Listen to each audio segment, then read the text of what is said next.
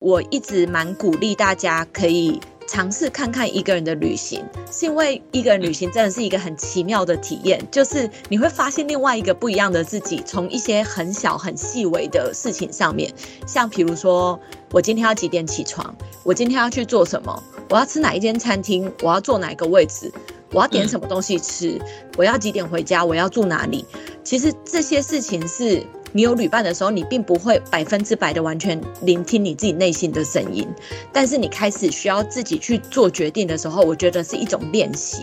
因为我常常收到很多私讯，都跟我说他们不知道他们要做什么，就是可能从小到大的人生的旅程是被规划好的吧，所以大家没有常常去练习，去聆听自己的声音，去想想自己想要的是什么，想做的是什么事情，做什么事情会让自己开心，做什么事情会让自己碰钉子，这种，我觉得在一个人的旅行里面是还蛮能够可以练习这样子的技能，就是真的不用小看这些小事，有的时候。你会想说哦，原来我自己是这样子想的哟。那是我第一次一个人旅行的时候的感想。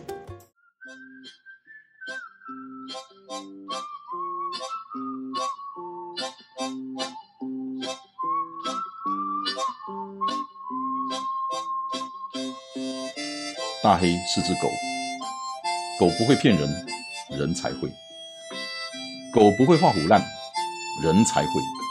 狗眼也不会看人低，只有人才会。大黑看天下，我看的天下跟你们的不太一样。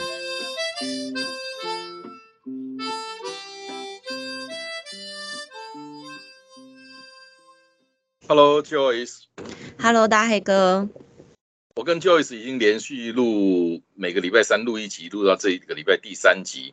那我跟 Joyce 商量这一集，因为 Joyce 现在在。九州还是北九州？我在福冈。哦，已经又到福福库卡去了。OK。对。可是我想今天我们不谈风景，我们不谈风土民情，我们就来谈一谈旅行，好不好？好啊。一个人的旅行跟有旅伴的旅行，我你你很有经验，你比我有经验。你一个人的旅行经验也很多。那在朝圣之路也好，或者在其他地方也好。台湾的朋友去找你，或者是你在当地结识的旅伴也好，你的经验非常多，跟我们 share 一下一个人的旅行，还有有旅伴的旅行，你的经验怎么样？我觉得我第一次一个人旅行应该是一七年的时候，然后我记得那个时候我是用沙发冲浪哦，那时候在哥斯达黎加，跟我的沙发组还有另外一位沙发客聊天。然后他们就听到我们居然一行人快要十个人一起在南美洲旅行了二十天，他们就说：“天哪，真是太不可思议了！”他们就说：“就算付钱给我，我也不会做这种事。”然后我那时候听到，我就想说：“有这么夸张吗？如果有人付钱给我，我会啊。”然后，但是到后来，就是我真的有几次是遇到跟自己比较不合拍的旅伴，我才能够理解为什么他们会这样讲。因为当你遇到不合拍的旅伴的时候，真的是很痛苦的一件事情。我有一个朋友，嗯，那个名字我不好意思讲，因为在台湾登山界、越野界，几乎大家都认识他。那你这样讲出来，就是大家都知道了？不会，不会，不会。哦，他跟现在的太太两个人决定要结婚之前，不知道个性合不合。那就决定了两个人去到一个国家去徒步旅游一个月。这个朋友告诉我，一起去旅行，尤其是长途的徒步旅行，那个就是柴米油盐酱醋茶，面临到很多未知的挑战、未知的困难。因为你想，人跟人在一起哈，我平常告诉你我的道德有多高尚，我都我告诉你我的心肠有多好，这这些你就听听就罢了。你知道一个人的品德，他真正的个性怎么样是要怎么样？碰到事情的时候，碰到了事情了，尤其是困难了，尤其是大的困难了，那个时候人的真性情才会显露出来。所以有另外一个朋友说，你如果跟你的另一半就还没有结婚，打算要结婚，那么最好的方法就是一起去旅行，去旅行。日本的那个片子，就是我说江口洋介演的那个《四国遍路》那部片子，也有这么一段。所以，如果有一天你决定要结婚了，要不要结婚？你可以找你的另一半一起旅行，你基本上就会知道。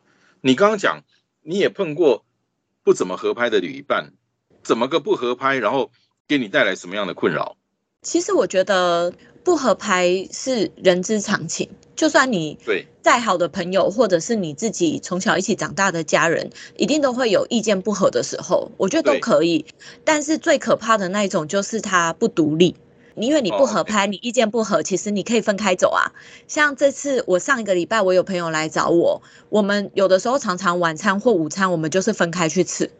我们都不会觉得有怎么样，或者是我要工作，我就留在家里，晚一点去跟他们会合，或他们要去买东西，我就说那我要去逛这个景点，我们就等等再会合。我们都是每一个人是一个独立的个体，是可以独自行动，我们不用为了对方去妥协任何事情的。我觉得这种就是，就算你想要做的事情不一样也没关系。但是我觉得对我来说最雷的就是那种。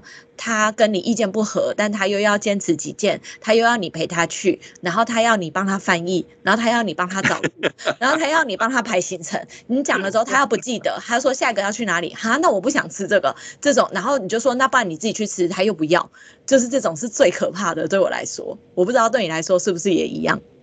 对，其实这样子，我自己会这样，就是今天如果说我请对方安排。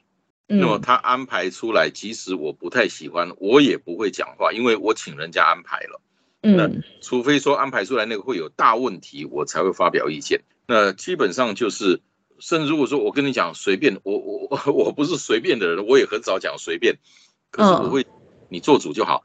那基本上我就会完全的配合，因为我觉得以前我常常讲这个事情，我记得我大一的时候，我一个学长告诉我。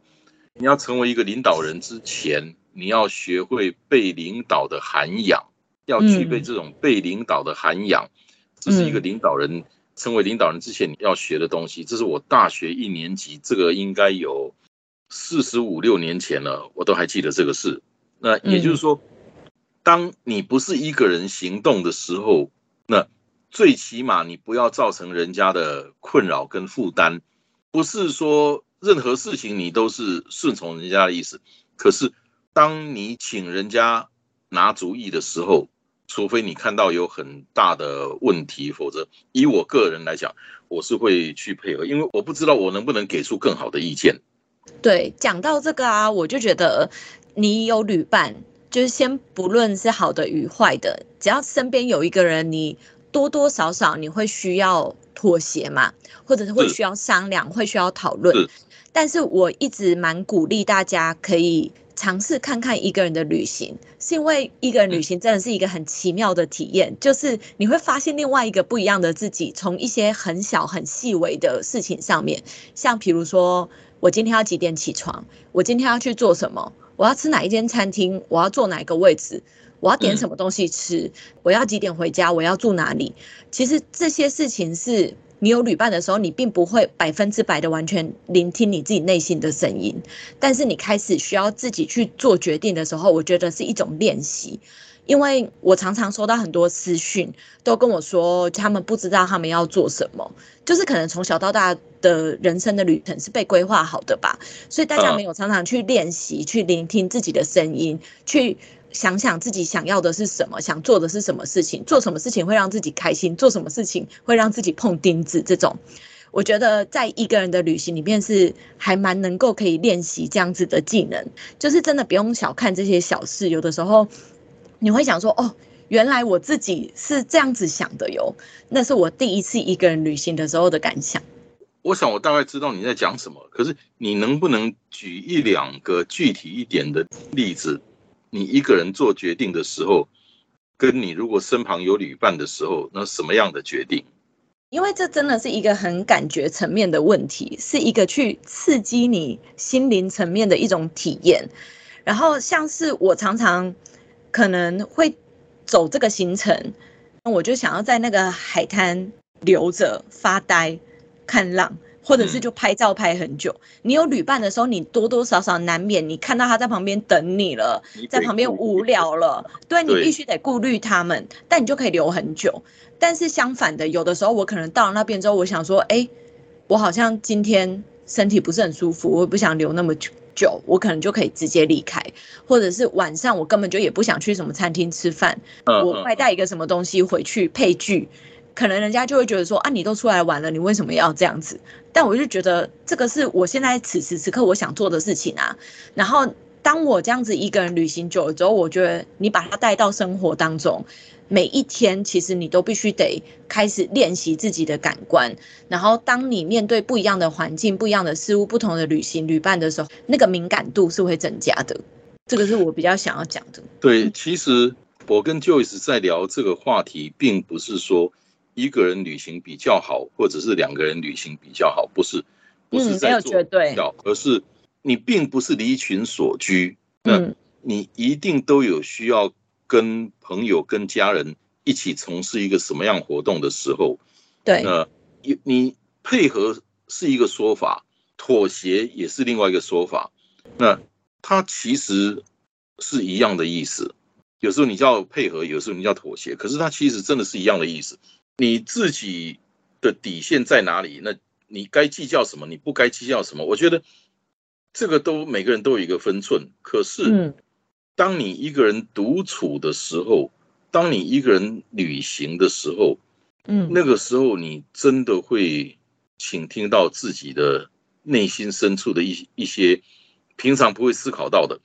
因为以前我经常一个人旅行，工作上的关系，嗯，经常会碰到回到饭店了，坐下来或者躺下来，想一想我今天经历过的这些东西。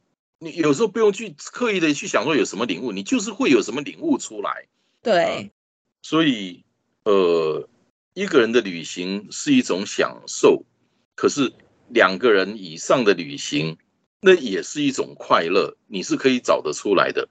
因为妥协本身是一种快乐，因为妥协本身就是一种取舍，有时候你取，有时候你舍，都没有绝对的东西。所以你这些年来其实是一个人旅行的。时间比较多，对不对？对，因为你每一段旅程你都要找到伴再出发，有点太难了啦，对我来说。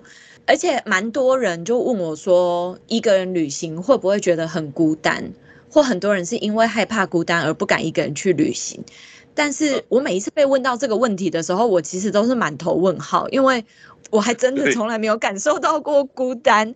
因为一个人旅行，其实你会认识的旅伴。绝对比你有旅伴的时候还要来的更多，因为你你有伴的时候，其实别人比较不会去接近你，但是当你一个人的时候，你会吸引到很多一个人来的。完完全全的赞同，结伴旅行反而是比较孤单的，因为当你两个人、三个人一起，甚至一群人一起旅行的时候，外人不太好意思来打扰你，那因为有伴。也剥夺了你去认识新朋友、认识新文化的机会，所以我完全赞同你的看法。其实一个人旅行是最不孤单的。嗯，我记得我之前就是在徒步环岛跟徒步离岛的时候，我只要有旅伴的时候，大部分就是有旅伴。但是我一个人走的时候，我那时候在马祖徒步，我记得。我自己一个人要上那个不知道是一个什么山，但是民宿老板一直跟我说，风很大，你有可能会被吹下山，你不要一个人去走。然后那时候我就很害怕，结果我在山脚下的时候就遇到一群放假的阿兵哥。我们就一群人二十几个人一起走，我原本一个人变二十几个人，然后在途中就是跟他们聊天什么之类的。最后就是我回到台湾本岛还有联络的，或者是听了我的故事，后来去澳洲打工度假，自己成为摄影师，然后还拍照寄明信片给我的那一种，到现在还有几个都还在联络。就是如果我那天不是一个人，我绝对就不会认识他们这一群人。我相信走朝圣之路也是一样的道理。对，我们都有同样的经验。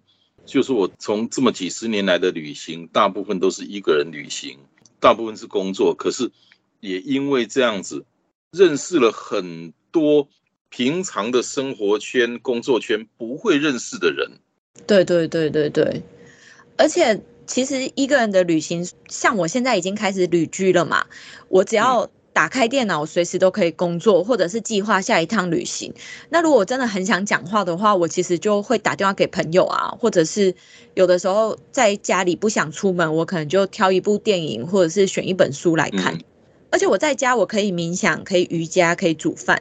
然后如果我出门的话，就更不用说啦，就是说走就走的任务，或者是你到一个新的环境，你出去其实你忙得很，我都觉得哪来的时间孤单啊？真的，我们今天聊聊这个话题很有意思。一般人会想，一个人的旅行会比较孤单，可是我们两个共同的经验都是，一个人的旅行是最不孤单的。那个曾杰有一个就是。你必须非常的 open-minded，你要开放你的心胸，你愿意接受不同的人事物，而且尊重。那嗯，对，保护自己的那个意识要有，可是，在那个前提之下，你愿意开放你的心胸，想去结识，想去了解不同的人事物，而且尊重，不要比较，不要比较，赢下安暖。那下安暖，不要有那种那也安内，你要把自己归零。对对对，不要想着你都对，你原来的生活圈子那个才是对的，才是应该的，别人那个都是不对的，都比你低一等或什么。不要不要有那种那也安内，而是应该哇，他们这样是是我原来没有见识过的，他们的想法好新鲜哦，他们的做法好奇特啊，跟我原来都不一样。那种是一种惊喜，我常常讲惊奇、惊喜到惊吓，惊吓，对不对？你怀着一种开放的心胸，你会碰到的是很多的惊喜跟惊奇。那我刚刚讲了，你要保护自己的意识要有，那你就不会，不能说不会了，不会有太多惊吓的那个几率。那你更多的是惊奇跟惊喜，所以，嗯，一个人的旅行其实真的坦白说是更有趣的。嗯，对，很多人都说很佩服我长时间一个人旅行，但是我真的想说的是，我才 佩服那些长时间都有旅伴的人，因为一个人旅行真的简单多了，你任何事情你只要跟一个人妥协就好，那就是你自己。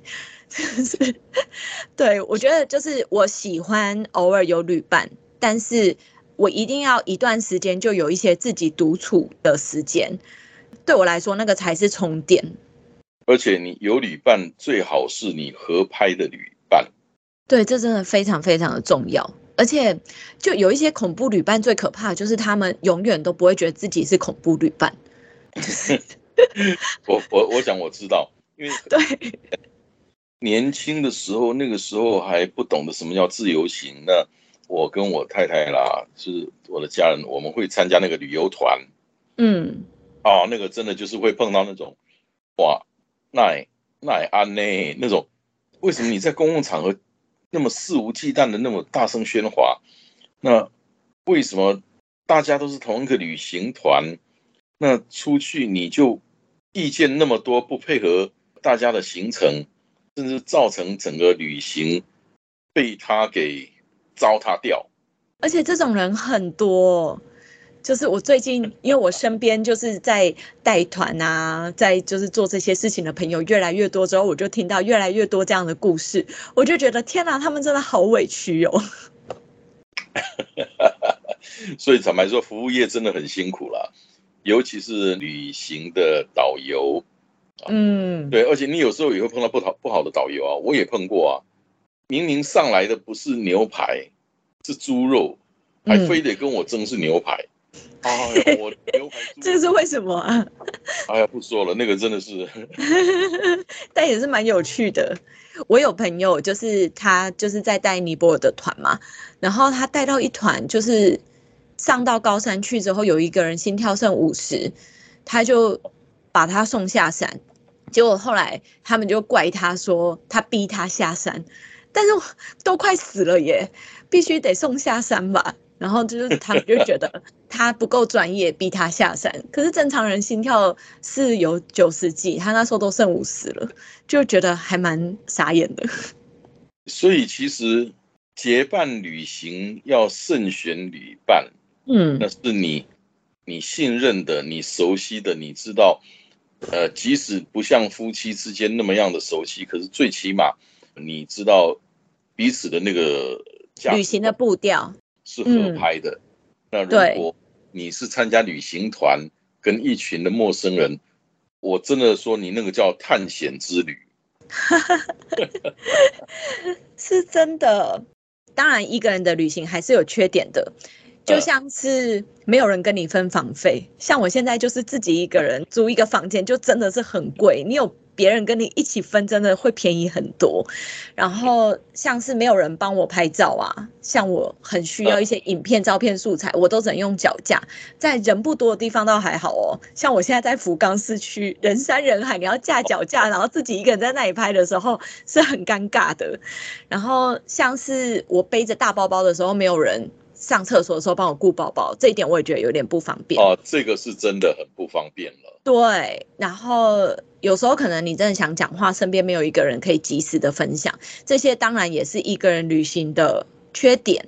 但是我觉得这些缺点不应该来成为你去一个人旅行或你想去一个地方旅行的绊脚石。因为如果当你真的真的很想去这个地方旅行的话，你可以换个想法，换个心态想。就是虽然没有人跟你分房费，但是你可以独享这个房间呐。你真的可以大肆的，就是运用这个房间，你想做什么都可以。然后，如果你的旅伴不是很会拍照，你拍完你看了不喜欢，你不好意思一直叫他重拍。如果你们不够熟的话，我觉得有时候用脚架拍出来可能还更美。然后，其实虽然说没有人帮我顾包包这件事情，真的造成我很大的困扰，但是你怎么处理呢？看国家啦，就把包包背进去，其实也没有想象中这么困难，就是不方便而已。然后，但是有一些国家，我可能大包包，我就是会叫那个座位旁边的人帮我看一下。其实也很常有人叫我帮他看呐，对，多一个安心。而且那么大的包包，如果有人真的要整个扛走，其实也蛮困难的。就是随身的金钱什么之类的要带好就好了。然后，我我打个岔，嗯，因为你提到这个，我真的也要跟。大家讲，嗯，当你去到一个地方，人家让你帮他看包包，甚至让你帮他带东西，呃，要很小心哦。这个有安全上的问题，真的是有风险的。尤其是人家让你帮他带什么东西，那个进海关、出海关的那种事，绝对不要。嗯嗯嗯，对啊。但是看包包还蛮常有人会。叫我做这件事情的，不过就是真的要看情况啦，所以我觉得就是人的那个敏感度、敏锐度，你真的看到情况不对的话，要该说不就要说不。对，这个这个很重要，不管男生女生都尤其是女生，该说不就要说不，千万不要不好意思。尤其你到了国外去的时候，你是在别人的国家，那语言文化都没有那么通的时候。该说不就说不，你即使讲不清楚，no 总会讲。那对，就算你讲你自己国家的语言，你把那个态度摆出来，他们是感受得到的。而且我觉得，就是像可能大家对于比如说新加坡啊、日本这种比较安全的国家，甚至是就是在台湾自己的国家比较没有防备心这件事情，请大家，无论你在多安全的国家，都会有危险的事。无论在多危险的国家，有可能你也是可以安全的度过，所以我觉得那个敏感度跟小心的程度是要呃一视同仁的。就算是在日本，我昨天一一到很多人的地方，我包包马上就是拉到前面了，拉到前面就是，对对对，就是我觉得你也不确定你在日本旅游，你遇到就是都是日本人嘛，或者是日本人就不会犯罪嘛，也不可能是这样的事情。但是你做好你自己该有的准备，那个是你自己一个人出来的职责。对自己负责，对家人负责了，而且就是一个很重要的观念，不只是旅行，任何事情都一样，准备永远不嫌少。你宁可多准备了没用到，也千万不要在需要用到的时候你没有准备，轻者就一点损失，重者可能是你一生的遗憾。所以再讲一次，准备永远不嫌少。其实这个就是什么？就是 Murphy's Law 墨菲定律。嗯，对。If anything can go wrong, it will。如果你认为有什么事情可能会出错，它一定会出错。用这样，你必须做了准备，做了预防，它才会不出错。所以你如果认为说这个事情可能会出错，那那就用那个心态，它一定会出错。You gotta do something. You gotta do something for it. 要不然它就是会出错。永远都要做最好的准备跟最坏的打算。对这个话，今天就一次讲。可是我想大家在很多地方都会听到这个事情。可你能不能把这句话养成习惯？最好的准备，最坏的打算，永远把它就是变成一个习惯，因为它真的是从你的安全到你的工作到你的很多事情都一样，不能说是老生常谈。也不是什么智慧，可是就是 Murphy's Law，嗯，你必须要懂的，必须要会要做的。而且我刚刚有说到，就是一个人旅行的缺点，不是有的时候你想讲话，身边没有人可以分享嘛。但是我想说的是，有的时候你不想讲话的时候，一个人旅行，你真的可以一句话都不说。对，就其实。我一个人旅行的时候，我也没有什么想要讲话的时候哎，是我比较孤僻吗？我比较内向，我也是这样子的。人家没有，我们今天讲出这个话来，很多人听了会会觉得好笑。可是真的，对，我知道，我我也想想，我真的是真的就是真的啊。朋友都认为说我我很外向，我我我很好交友，呃，没有哎。真的没有哎，我也真的没有，我就是，对啊，我我连现在就是前几天去我朋友的青旅，就是我们虽然一起在福冈旅行，但是我们大家都住在不同的饭店，就知道我们有多独立。然后我上次就去我朋友的青旅等他放东西，我光是坐在大厅，我就想说，天哪，就是好多人就是都要靠近你，要一直跟你讲话。就是当你有的时候真的很不想要讲话的时候，我就会避开这样子的环境去住。就是可以自己决定，看你当下的心情，跟你那一阵子要做什么事情。所以今天跟 Joyce 聊了一个人旅行跟结伴旅行的各种不同的面貌，那希望对大家都会有帮助。嗯，然后你接下来要去哪里？开始要走冲绳了吗？还没，冲绳是最后。我这个周末要去参加我朋友的婚礼，对，然后我会在福冈待到这个月底。在飞冲绳去跟蔡蔡老师会合，那我们月底二十九号就会开始走。你讲到蔡蔡老师，你记得那一次我们去走那个绿空廊道，因为蔡蔡老师的那个那个小粉丝，小小粉丝。我每次提到那个蔡蔡老师，就想到那个小男生。哎呀，从头到尾跟着他一起聊天。对呀，你看，如果蔡蔡老师带着她老公来。他就失去了那个结识那个小男生的机会。他会不会就从松竹车站就坐车离开了？好了，这是开玩笑，这是开玩笑，因为我知道那个小男生的爸爸妈妈会听我们的 podcast。嗯嗯，对，反正我们今天录这集呢，就是不是要跟大家讲说一个人旅行或结伴旅行哪一个就一定比较好，但是我非常的推荐，我个人非常的推荐，就是没有试过一个人旅行的人可以去尝试看看，或许你会喜欢，也或许你会不喜欢，但是那是聆听自己内心声音的一种方式，也是我觉得一个蛮不一样探索的体验吧。嗯，在。今天的谈话结束之前，再跟大家讲一次，一月二十一号，我们去兵哥的那一段徒步，蔡蔡老师都会来，我也都，我为了那一个让你讲，让你讲，我那天告诉你了。可是就是对，原本我们就是讲好了，一月二十一号要一起去约走，结果呢，大黑哥在就是规划他的日本游学行的时候，就不小心卡到了时间，就后来他发现了之后，就把日本的游学。从一月一到了四月，把他整个行程大改动，就为了一月二十一号跟大家一起见面，所以有听到这集的大家一定要来啊！感动吧？嗯，大家一定要来。不是来不来随你们啦，反正就是你来了就听故事，边走边吃边听故事。你看这一次。一月二十一号的时候，那个 Joyce 跟蔡蔡老师走完了冲绳，他们有不少的故事告诉我们，多听故事是有好处的啦，多听一点故事就少一点事故了。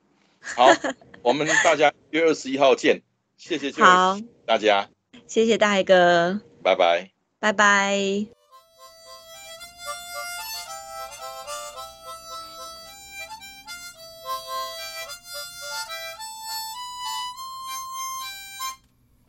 谢谢你今天的收听，希望今天的内容对你有帮助。